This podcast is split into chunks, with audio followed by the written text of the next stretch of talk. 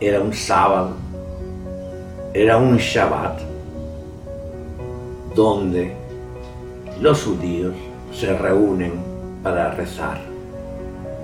En Jerusalén estaba el templo, pero no todos pueden ir a Jerusalén todos los sábados. Se va como peregrinaje al templo de Jerusalén en la época de Jesús una o dos veces al año.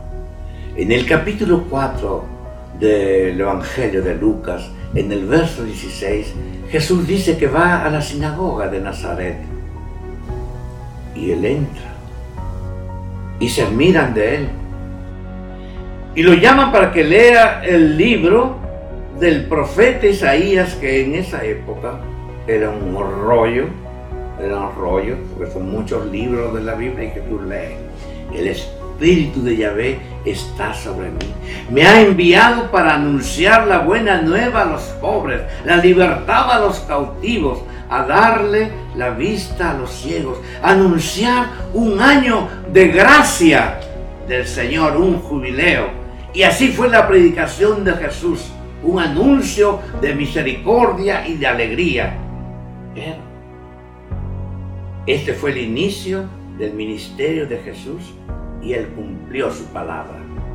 No fueron palabras falsas o vacías.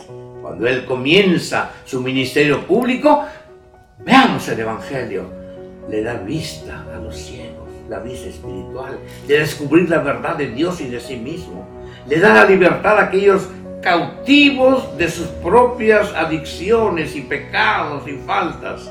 Anuncia el año de gracia de Dios, el jubileo, porque nuestra predicación, para el creyente en la Biblia, para el creyente en Dios, no deben ser palabras y palabras vacías. Se predica con la vida. Es lo que hizo Jesús.